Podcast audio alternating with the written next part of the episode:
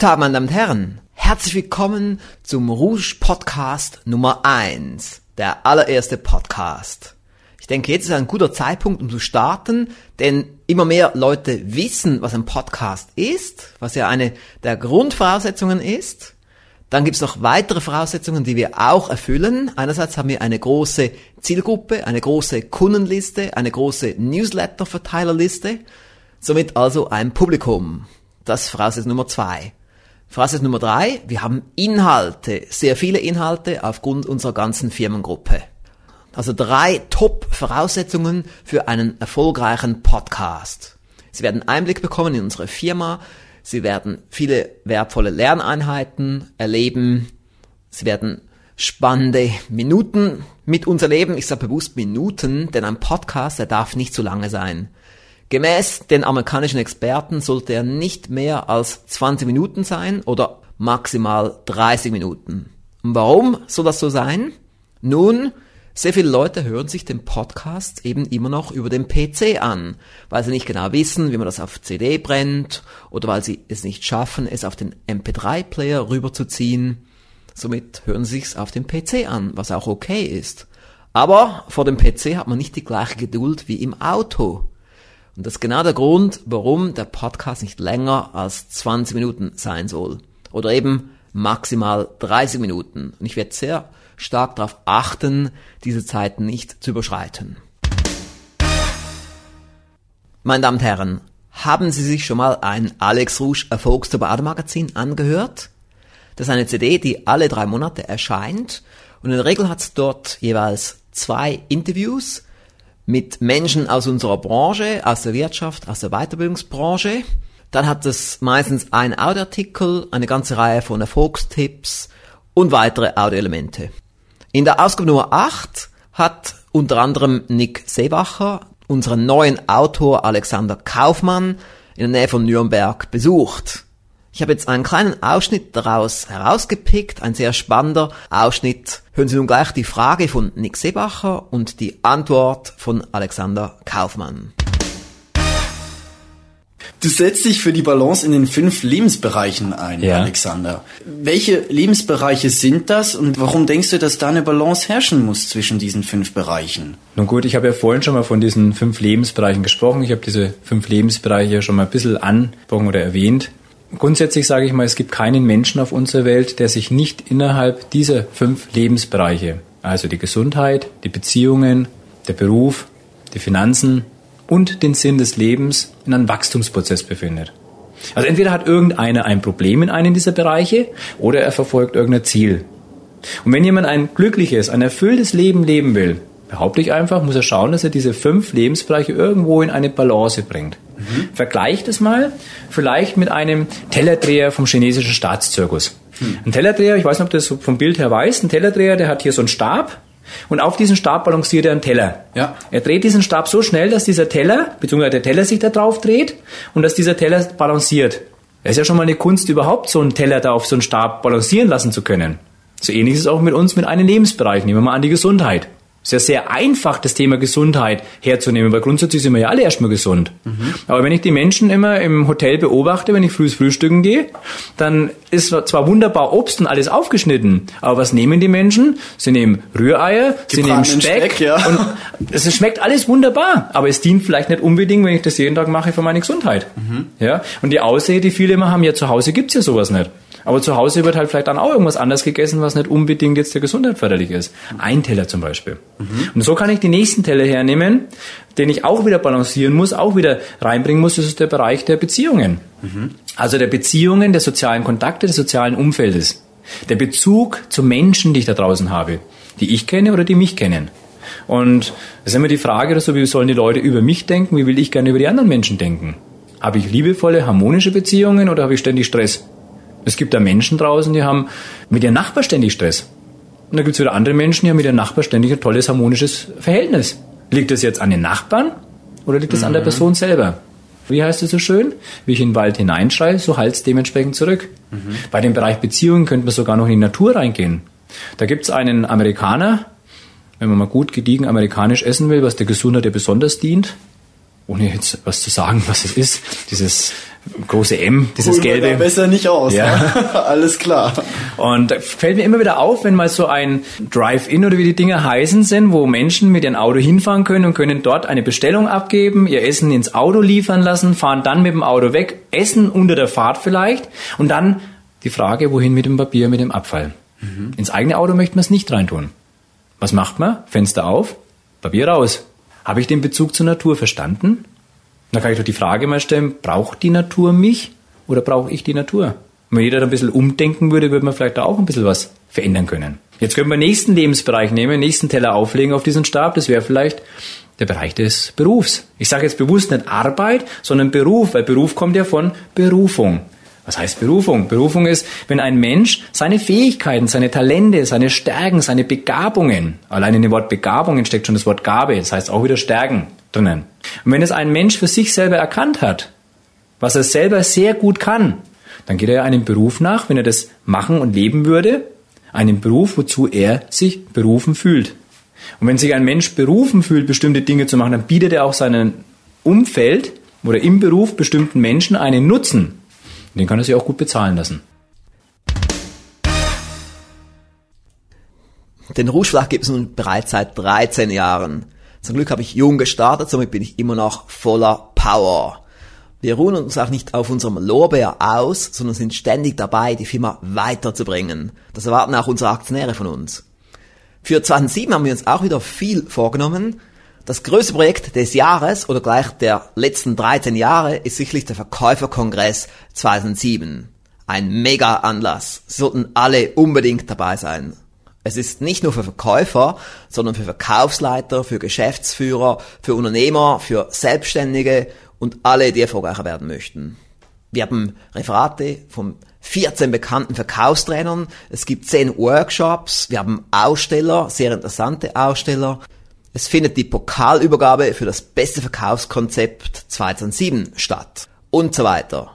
Infos finden Sie unter www.verkauf2007.ch. Ich wiederhole www.verkauf2007.ch.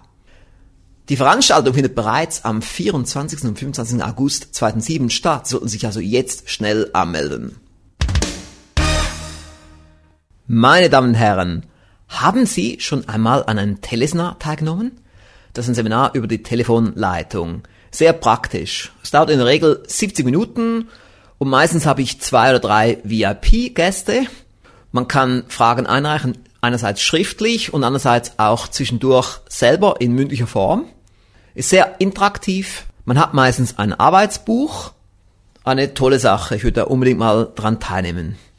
Aber ich möchte jetzt nicht einfach nur Werbung drüber machen, sondern ich möchte Ihnen Inhalte bieten. So können Sie gleich jetzt mal reinhören, was Andreas Buhr sagte anlässlich eines Telesnars. Der Titel damals war Mit Leichtigkeit mehr Umsatz. Und selbstverständlich kann man das auch immer noch beziehen als Download auf rougedownloads.com oder auch auf CD bei uns auf rouge.ch-shop. Also hören Sie mal, was Andreas Buhr uns während des Telesnars sagt. Okay, sehr gut. Wir haben heute einen Mix an Themen im Bereich Verkauf. Ja. Und jetzt habe ich mir auch mal ein paar Gedanken gemacht. Zum Beispiel, was soll der Verkäufer Ihrer Meinung nach machen, nachdem er den Abschluss in der Tasche hat? Das erste, was mir spontan dazu einfällt auf diese Frage, ist dem Kunden gratulieren. Ja. Möglicherweise macht er das per Handschlag. Das weiß ich nicht, wie das zum Verkäufer passt. Das muss ja authentisch sein. Er wird sich sicherlich auch selbst gratulieren. Das sollte dann gleich an zweiter Stelle kommen. Und für mich ist sofort die dritte Frage oder der dritte Punkt, der dann kommen kann, welche Referenzen kann ich mir an der Stelle gleich sicherstellen? Also die Frage, wenn etwas gut gelaufen ist, kann ich da möglicherweise gleich auch einen Schritt weiter denken an die Kunden von morgen und die besten Kunden und die beste Form der Neukundengewinnung oder Kundengewinnung, wissen wir ja alle, ist eben die Form, das über Empfehlungen zu tun, das nur leider ein Stiefkind bei den meisten Verkäufern ist. Also in der Reihenfolge. Ich würde dem Kunden gratulieren. Mhm. Ich würde mich selber gut finden. Das werden die Verkäufer tun. Das sind meistens Menschen, die sehr erfolgsorientiert sind und arbeiten und die das auch genießen können. Viele feiern oder feiern zumindest im Geiste den Verkauf. Das gehört unbedingt dazu als Nahrung auch für die eigene Seele. Hm. Und dann das Thema Empfehlungen. Möglicherweise bietet sich an, mit etwas Abstand mal zu analysieren, was ist an dem Gespräch wirklich gut gelaufen. So würde ich immer beginnen. Hm. Es hat gut funktioniert. Weshalb konnte ich dem Kunden am besten Lösungen zeigen? Am besten verkauft ja schließlich der, der Kunden hilft, eine Entscheidung zu treffen, möglicherweise eine Kaufentscheidung zu treffen. Und das tut er, indem er gute Fragen stellt, indem er sich hineinversetzt in die Situation des Kunden und eben in der Lage ist, eine perfekte Lösung zu präsentieren, die dem Kunden hilft, sein Problem in Anführungsstrichen zu lösen. Es gibt ja keinen Kunden, der Produkte kauft. Es gibt nur Kunden, die Lösungen kaufen und die Emotionen möglicherweise, die wir brauchen, um diese Lösung auch entsprechend zu transportieren. Ah, sehr gut, ja, da waren ein paar gute Impulse drunter für unsere Teilnehmer. Ja. Und jetzt kommen wir zum nächsten kleinen Teilthema hier. Wir haben ja heute schon mal über Fleiß gesprochen, über die Wichtigkeit und auch in Ihrem Hörbuch ist davon die Rede. Sie haben da eine Faustregel drin, wo steht, es braucht 20 bis 30 Prozent Talent, aber 70 bis 80 Prozent Fleiß, um zu den Besten zu gehören. Was können Sie uns dazu sagen? Ja, dass es so ist. Das ist meine Überzeugung, auch in 27 Jahren Verkauf und Vertriebserfahrung, auch im Training. Wenn Sie Talent haben, ist das wichtig. Wenn Sie das Talent nicht ausprägen, ist das Talent am Ende nichts wert. Sie werden, wenn Sie nur talentiert sind und nicht wirklich an dem Talent arbeiten durch Training und durch ständige Wiederholung, eben ein sogenanntes ewiges Talent sein. Und das mhm. gibt es im Sport und das gibt es im Verkauf und im Vertrieb auch. Ich sehe mhm. ständig in Trainings Menschen, die ein hervorragendes Talent haben, mhm. aber sich gar nicht bewusst sind darüber, dass das möglicherweise ein Talent sein könnte, weil ihnen Feedback fehlt, weil sie einfach Schulung verabsäumt haben über die Jahre. Äh, da gehört eben ganz klar die Kombination zwischen Talentierung, also zwischen Veranlagung, dem, was mir gegeben ist als Verkäufer auf der einen Seite und eine ständige Penetration im positiven Sinne heißt also Fleiß oder Training dazu. Und wenn ich beides kombiniere, dann kann ich daraus eine Stärke entwickeln. Ja. Also in der Definition für mich wäre Talent plus Training gleich eine Stärke. Und wenn ich diese Stärke häufig anwende, dann wird am Ende auch durch Konzentration auf diese Stärke eine gute Performance sein. Also wenn Sie wirklich Spitzenleistungen wollen, im Vertrieb, gerade im Vertrieb, Ähnlich ist es im Sport auch. René hat es gesagt. Das ist, er stimme zu 100 Prozent dem zu. Hm. Nur möglich, wenn ich mein Talent erkenne und mich darauf fokussiere, konzentriere auf dieses Thema, also auf dieses Talent, auf diese Talentierung, die da ist und das eben entsprechend mit Training und regelmäßigem Fleiß und einer guten Portion Motivation versehe. Dann wird am Ende was Gutes dabei rauskommen. Ja, sehr guter Punkt. Ich sehe es auch immer wieder, dass Leute, die zwar talentiert sind, aber wenn dann der Ehrgeiz fehlt, die Zielsetzung, die Ausdauer, dann nützt das viel zu wenig, weil die können dann vielleicht ein mittelmäßiges Resultat erzielen mit wenig Arbeit, aber die Spitzenleistung, dafür braucht es Fleiß. Also ich, ich werde oft gefragt, wenn ich das noch sagen darf, Herr Rusch, ja? was sind zwei wichtige Faktoren? Wenn Sie es wirklich komprimieren wollen auf zwei Aussagen, sind es zwei Dinge. Erstens, der gute Verkäufer muss beginnen. Er muss mal anfangen. Hm. Ein guter Starter sein, haben wir heute schon gehört. Und der zweite Punkt ist, er darf einfach nicht aufgeben. Ja. So banal das klingt, er darf nicht aufgeben. Er hm. muss einfach immer dranbleiben. Und dieses Thema ist nicht ohne Fleiß machbar. Und hm. auch ein Stück Beseeltheit natürlich. Ich muss er total überzeugt sein von dem, was ich da mache, sonst werde ich wahrscheinlich irgendwann die Lust verlieren. Meine Damen und Herren, wie Sie wissen, ist unsere Firma sehr innovativ schnell, dynamisch. Das heißt, wir haben viele neue Produkte und Dienstleistungen, die wir ständig lancieren. Somit ist es für Sie schwierig, sich up to date zu halten. Das ist genau wieder der große Vorteil von so einem Podcast. Ich kann Ihnen davon erzählen und Sie können dann entsprechend entscheiden, ob das für Sie interessant ist oder nicht. Vielleicht haben Sie vor ein paar Wochen gehört, dass wir eine neue Plattform im Internet lanciert haben, die heißt Rouge TV. Sie finden sie unter rougetv.com Com. Dort finden Sie eine ganze Reihe von Videoclips im Bereich Management, Verkauf, Lebenserfolg. Diese Clips sind alle kostenlos und alle in einer hohen Qualität. So, also unbedingt mal Rouge TV besuchen. Was Sie vielleicht noch nicht gehört haben, ist, dass wir in wenigen Tagen Rouge Exklusiv lancieren. Rouge Exklusiv ist eine Online-Fernsehsendung mit kurzen Erfolgstipps. Und diese Online-Sendung ist nur zugänglich für die Erfolgssuper-Abonnenten im Exklusivbereich auf www.noch-erfolgreicher.com. Etwas sehr Exklusives, das heißt ja auch Rouge exklusiv.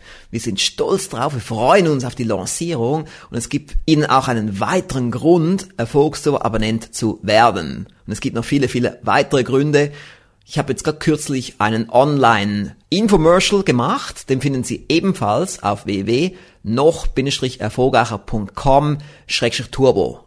Sie sollten sich diesen Infomercial unbedingt mal ansehen. Es sind sehr, sehr überzeugende Gründe. Meine Damen und Herren, haben Sie Stress? Sind Sie gestresst? Können Sie mit Stress umgehen? Denn wenn Sie Stress richtig einsetzen, dann kann aus Stress eine Top-Leistung werden. Große Erfolge daraus entstehen. Ich setze Stress gekonnt ein, denn ich habe auch Stress, aber eher positiven Stress. Ich mache etwas aus dem Stress, ich bringe mehr zustande. Und genau davon spricht ein neuer Autor des Aufsteigerverlages, nämlich Markus Frei, in seinem neuen Hörbuch, das gerade vor zwei Wochen rauskam, mit Stress zur Spitzenleistung.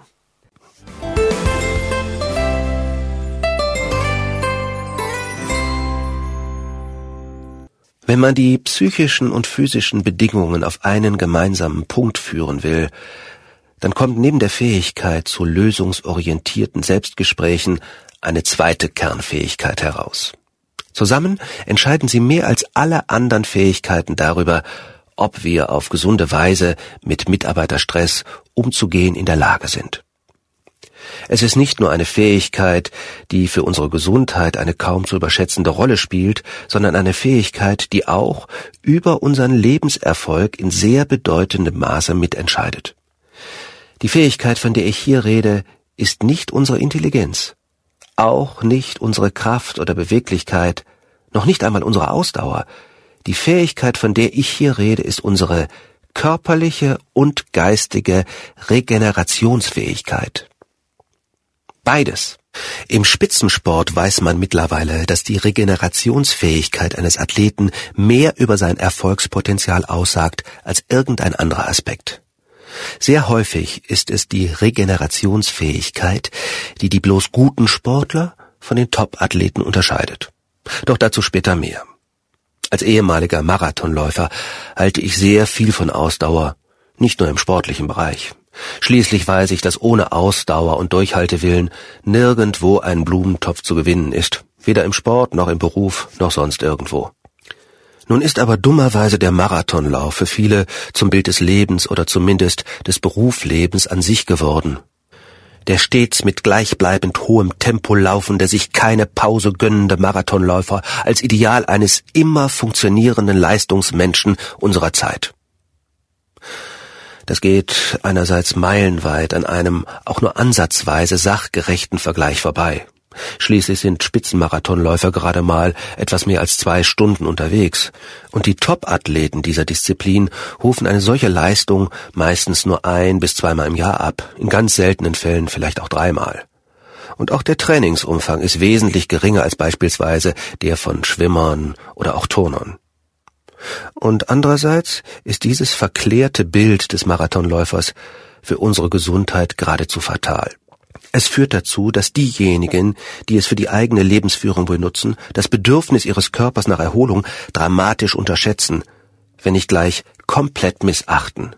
Das ist gleichbedeutend mit einem gleichzeitigen Anzünden der Kerze an beiden Enden. Hier ist ein weiterer Grund für die massive Zunahme an Burnout-Betroffenen in den vergangenen Jahren zu suchen. Irgendwann ist dann schlicht kein Brennmaterial mehr vorhanden und das Feuer kann nur noch nach einer längeren Kältephase, wenn überhaupt, wieder angefacht werden. Vorher wird dann manchmal noch eine Zeit lang eine Fassade des Engagierten aufrechterhalten. Der Betroffene macht scheinbar ungebremst weiter. Am Morgen macht er sich mit Kaffee wach, die Mittagspause wird gestrichen und ein Sandwich eingeschoben, und am Abend muss Alkohol dazu dienen, die ganze Geschichte wieder runterzufahren. Die Müdigkeit wird schon tagsüber immer größer, die Gereiztheit und der Missmut auch. Immer früher am Tag sinkt die Leistungskurve steil ab und plötzlich nein, eben nicht plötzlich, aber unvermeidbar sitzt der Marathonläufer sozusagen am Straßenrand und will nicht mehr aufstehen. Im Spitzensport ist das sogenannte Übertraining sehr gefürchtet. Dazu kommt es, wenn ein Athlet über längere Zeit sehr hart und meistens auch sehr viel trainiert. Sein Wille, alles zu tun, um das große Ziel zu erreichen, ist enorm. Gut ist, was hart macht. wird zum Leitspruch erkoren und anstatt neue Substanz aufzubauen, was ja das Ziel jeglichen sportlichen Trainings ist, wird Substanz verbraucht und verbraucht und verbraucht. Dies ist zwar noch kein Burnout, von Burnout reden wir erst dann, wenn eine massive psychische Erschöpfung dazukommt, aber klar ist, dass der körperlich so stark Erschöpfte auch für eine psychische Erschöpfung eine erhöhte Anfälligkeit besitzt. Was mit ein Grund ist, warum wir auch bei Spitzensportlern immer häufiger von Burnout-Betroffenen erfahren. Das Gleiche, was Spitzensportlern passieren kann, widerfährt auch engagierten Menschen im Berufsleben. Nur viel häufiger. Und meistens viel heftiger und langwieriger. Das hat sehr wesentlich damit zu tun, dass Spitzensportler in der Regel sehr viel besser um die Notwendigkeit eines klug abgestimmten Wechsels von Belastung und Erholung wissen und diesen in der Regel auch praktizieren. Begriffe wie Trainingsperiodisierung oder Intervalltraining sind für sie gängig. Kaum einer würde von ihnen auf die Idee kommen, das ganze Jahr über die gleiche hohe und gleich intensive Trainingsbelastung abzuspulen. Die Athleten wissen, dass sie sich immer wieder erholen müssen, um neue Belastungsspitzen erreichen zu können. Ohne ausreichende Erholung gibt es im Spitzensport keine Leistungsentwicklung. Im Berufsleben aber auch nicht. Doch leider verhalten sich gerade auch viele engagierte und motivierte Führungskräfte so, als würden für sie die Naturgesetze nicht gelten. Als wären sie wartungsfreie Maschinen, die keinerlei Pflege brauchen und die man nur mit viel Fett und Zucker füttern muss. Die Erholung wird dann auf den dreiwöchigen Jahresurlaub im Juli geschoben und dann muss wieder alles funktionieren. Das Verrückte ist, dass in Gesprächen unter vier Augen den meisten klar ist, dass solch ein Lebensstil einen Raubbau für die Gesundheit bedeutet. Aber, liebe Fach- und Führungskräfte, liebe Unternehmer, Ärzte, Rechtsanwälte und Angehöriger welcher Berufsgruppe auch immer, bevor Sie nun mit Sachzwängen, den Gesetzen des Marktes oder sonstigen Gegebenheiten argumentieren, Lassen Sie es mich deutlich sagen, solcher Umgang mit Ihrer wichtigsten Ressource ist schlicht und ergreifend Missmanagement. Sie häufen damit einen riesigen Schuldenberg gegenüber Ihrem eigenen Körper an. Und wie das mit Schulden so ist, je länger sie wachsen und je länger sie bestehen, je schwieriger wird es, sie wieder abzutragen. Und jetzt zum Schluss noch etwas ganz anderes, etwas, was Sie vielleicht hier gar nicht erwarten würden.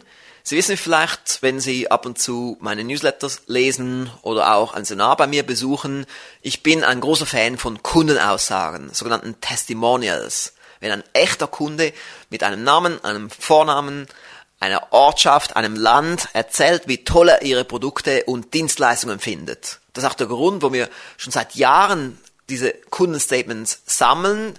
Früher war das rein nur in schriftlicher Form. Jetzt, wo wir unser mobiles Aufnahmegerät haben, natürlich auch in mündlicher Form und ab jetzt auch vermehrt in Videoform.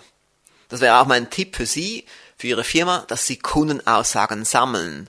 Wie so eine Kundenaussage aussieht oder klingt, hören Sie gleich jetzt, denn ich spiele Ihnen jetzt nämlich ein Statement von Dr. Wolfgang Braun vor.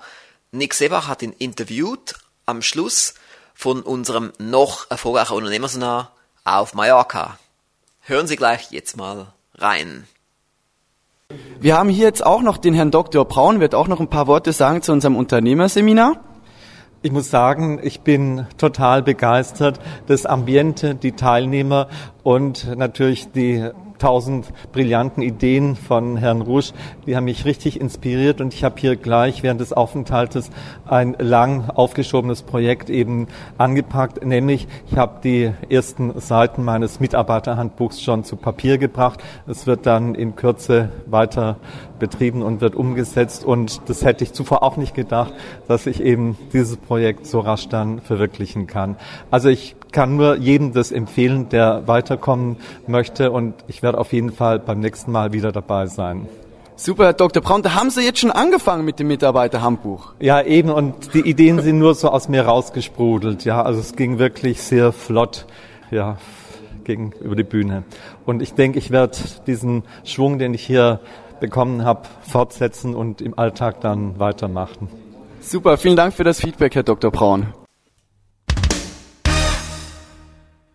Meine Damen und Herren, wir sind bereits am Schluss des Rouge Podcast Nummer 1. Ich hoffe, Sie haben Spaß gehabt. Ich hoffe, Sie haben viel gelernt. Ich hoffe, Sie haben gute Einblicke bekommen in ein paar unserer Produktkategorien. Und ich hoffe natürlich, dass Sie wieder dabei sind, das nächste Mal beim Rouge Podcast Nummer 2. Damit Sie auch wirklich davon erfahren, ist es wichtig, dass Sie einerseits Abonnent sind des Rouge Internetbriefs, aber auch, dass Sie Abonnent sind des AR Blogs. Auf diesen zwei Wegen werde ich immer ankündigen, wenn wieder mal ein neuer Podcast erscheint. Ich wünsche Ihnen jetzt noch einen schönen Tag. Bis dann.